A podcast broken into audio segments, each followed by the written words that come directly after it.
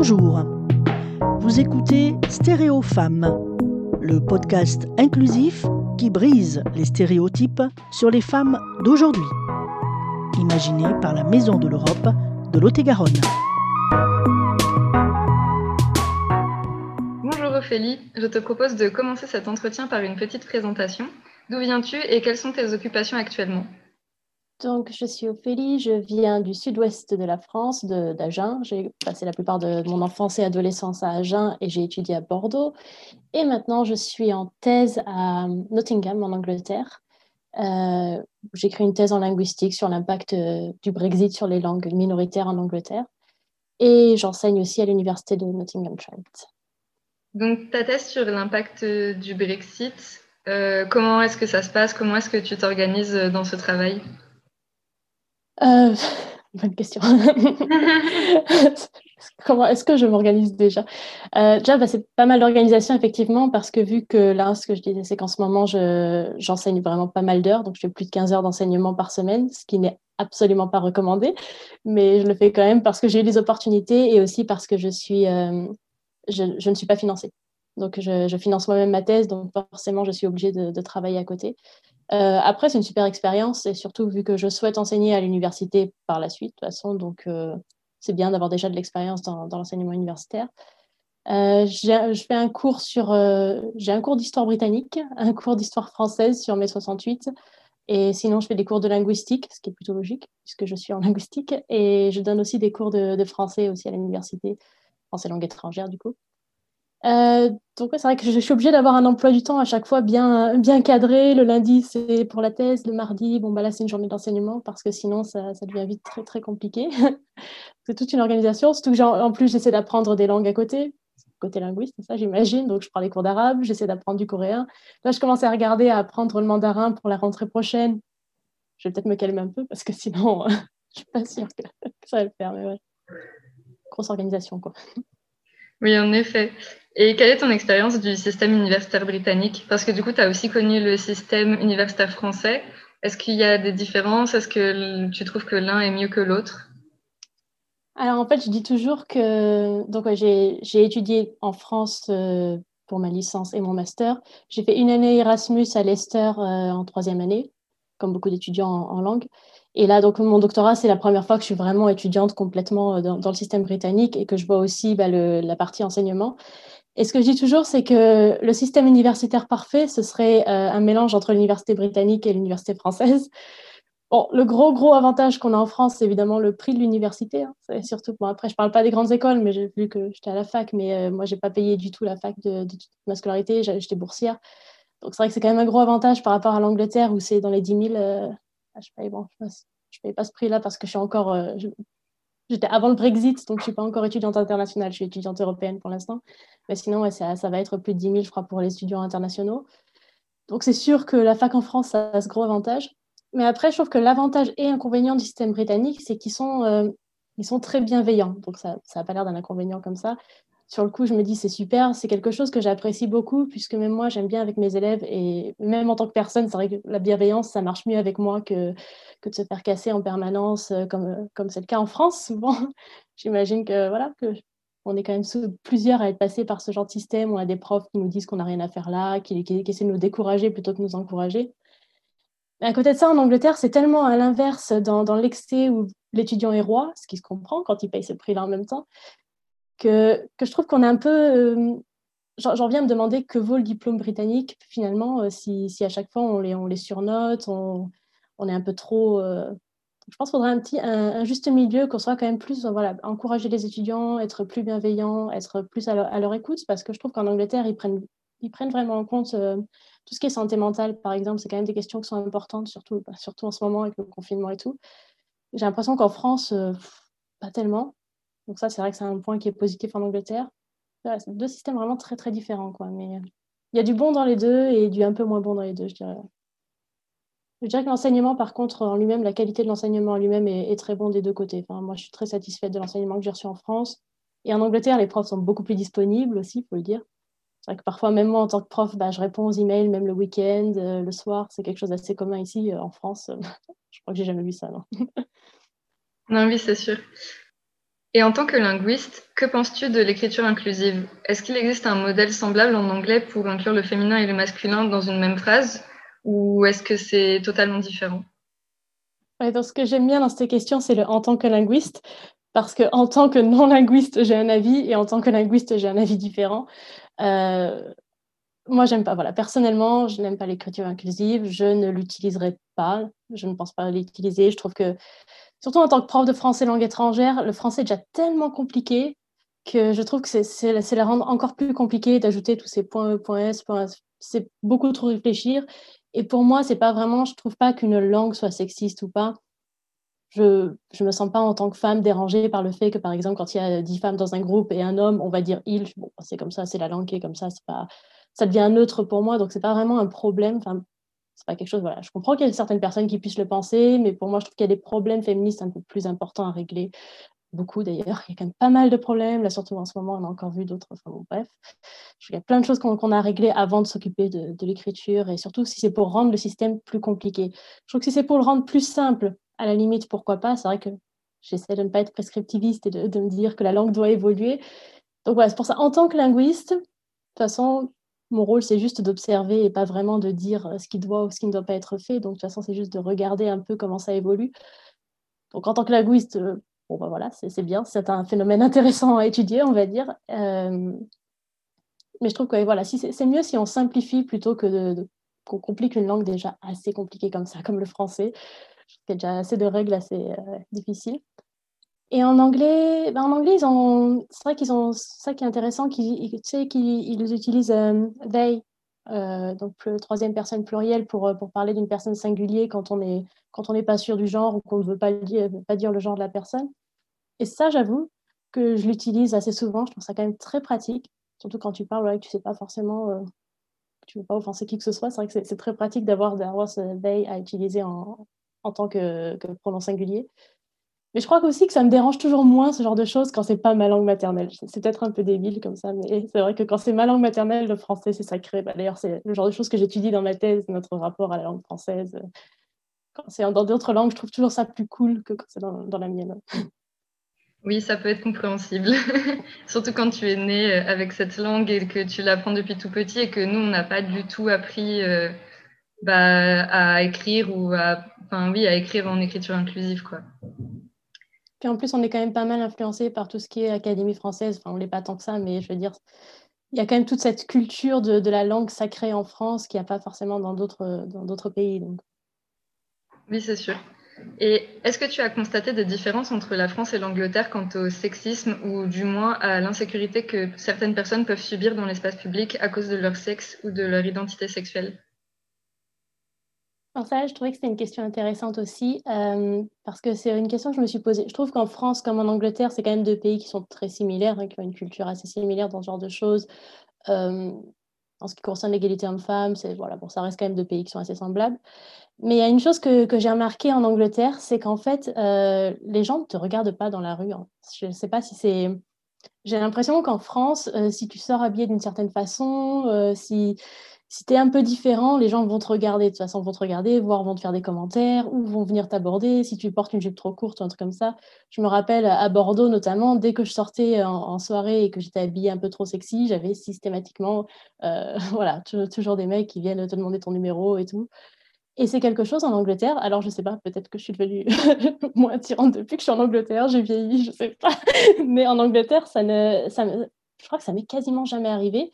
Et surtout, tu peux sortir habillé n'importe comment, mais en pyjama. Euh, ceux qui ont les, combinaisons, là, les, pyjamas avec euh, en forme d'animaux, là, euh, c'est trop bien ça. Ils sortent habillés comme ça, les gens, et ça dérange personne. Tu peux avoir les cheveux de la couleur que tu veux, te maquiller comme tu veux. J'ai vu plein d'hommes maquillés ici. Personne ne les regarde, personne vient leur dire. Enfin, je peux pas parler pour eux parce qu'évidemment, je suis pas dans leur vie tous les jours. donc, si, peut-être que parfois, ces gens ils reçoivent des commentaires. Mais en tout cas, quand je vais dans la rue, les gens font leur vie. Et c'est vrai que pour moi, c'est quelque chose qui, d'ailleurs, même moi, en tant que Française, la première fois que je suis sortie et que j'ai vu les Anglaises sortir, parfois en soutien-gorge, carrément dans la rue le soir, euh, déjà, je me suis dit, elles n'ont pas froid. c'est vrai que c'est le premier truc qu'on se dit, c'est quand on arrive, surtout du sud de la France, il fait super froid, comment vous pouvez sortir comme ça? Et surtout, mais elles ne se font pas embêter. Et j'ai pas l'impression, en fait. Euh, c'est tellement normal. Et du coup, c'est quelque chose que je trouve tellement plus cool. Et en plus, quel que soit leur, euh, leur type de corps aussi, par exemple, je sais qu'en France, on va être plus, on va plus avoir tendance à avoir, comment dire, à, juger une femme si elle est un peu ronde et qu'elle va, porter un crop top ou être habillée moulant ou quoi que ce soit. Alors qu'ici, je trouve ça tellement, tellement cool de voir des filles habillées bah, comme elles veulent, et même, même si elles ont un peu de forme, même si elles sont très mecs, même si peu importe, elles, elles ont l'air de s'en ouais, de ne pas vraiment prendre en compte le regard des autres. Et ça, c'est un truc que finalement, maintenant, je trouve super par rapport à la France. Euh, le fait que les gens soient aussi libres de, s'habiller comme ils veulent et sans que personne ne vienne leur dire quoi que ce soit dans la rue. Moi, c'est vraiment le, gros point entre, la France et l'Angleterre que, je trouve finalement mieux ici. Ici en Angleterre. Oui.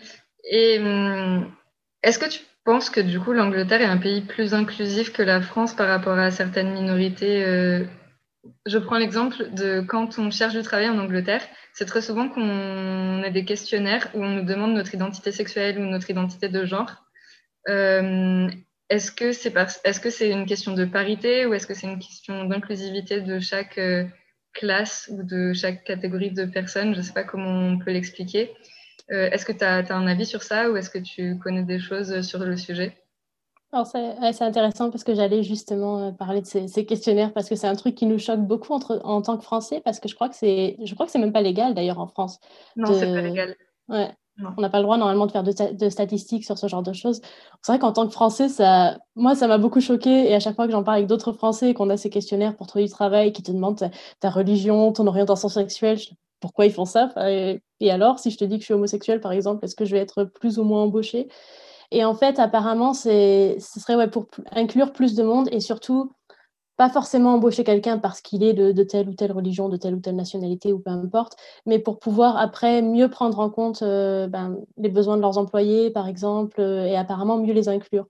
Donc, quelque part, en fait, ouais, c'est pas forcément quelque chose de mal, c'est vrai que c'est quelque chose qui nous choque, mais en fait, finalement, ça je pense, un but positif euh, après, on n'est jamais obligé de répondre. Hein. De toute façon, il y a toujours préfère ne pas répondre ou ce genre de choses, mais c'est quelque chose qui m'a beaucoup, qui beaucoup choqué au début.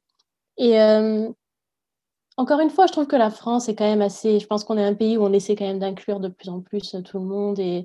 Mais encore une fois, c'est vrai que l'Angleterre est vraiment, vraiment là-dedans, dans, cette mentalité à, faire en sorte que tout le monde se sente bien, que tout le monde puisse être intégré.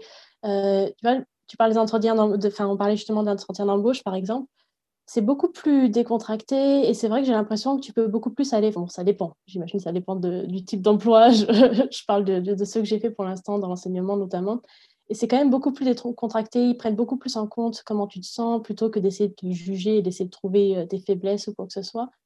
Donc, euh, je pense qu'ils sont peut-être plus inclusifs ou du moins qu'ils le montrent plus, en tout cas, qu'ils donnent l'impression qu'ils essaient de faire quelque chose.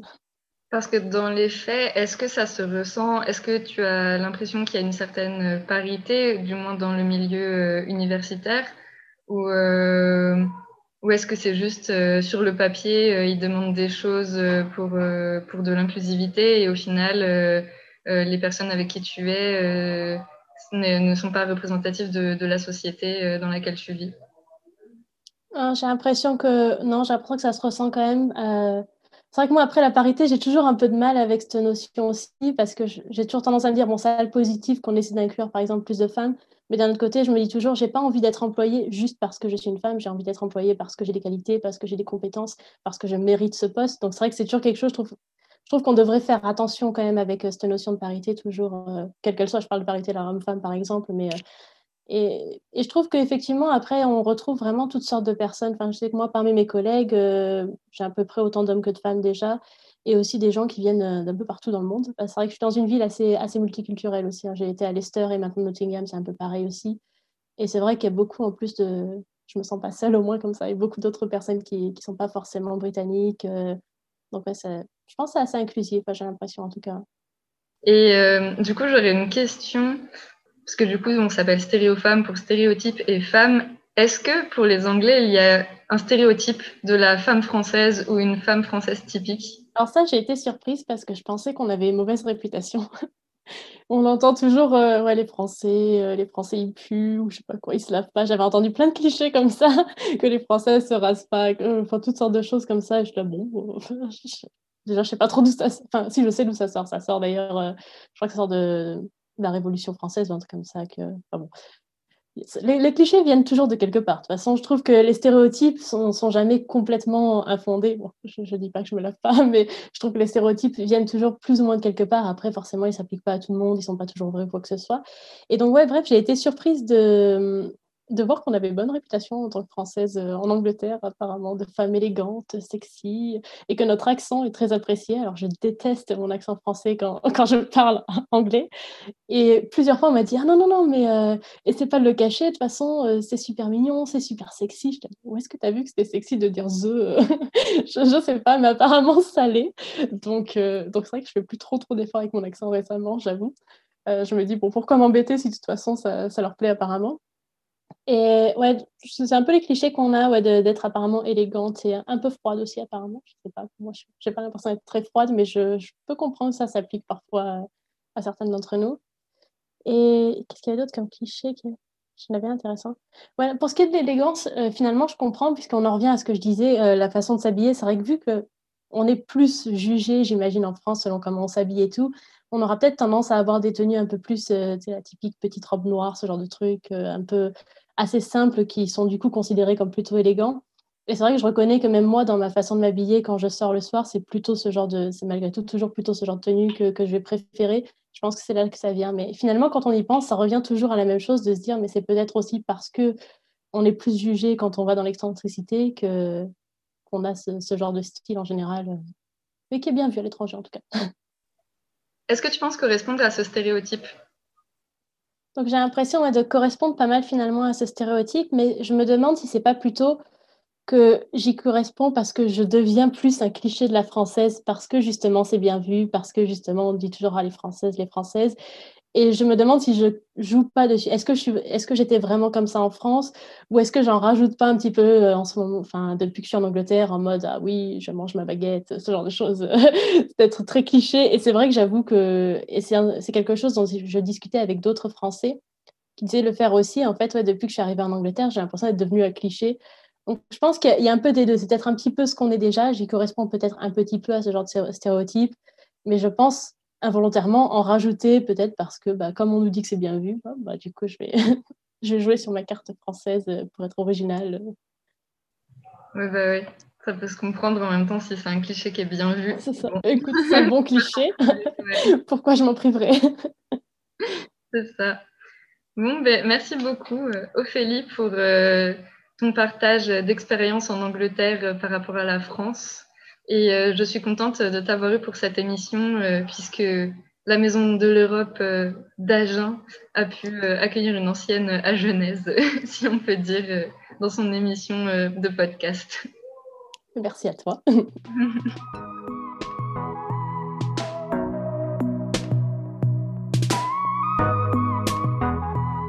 Cet épisode vous a été proposé par la Maison de l'Europe de Lot-et-Garonne. Rendez-vous dans deux semaines pour votre nouvel épisode de Stéréo. N'hésitez pas à réagir à ce podcast à contact maisoneurope47.eu sur notre site et nos réseaux sociaux. Rappelez-vous, ce podcast, c'est aussi le vôtre.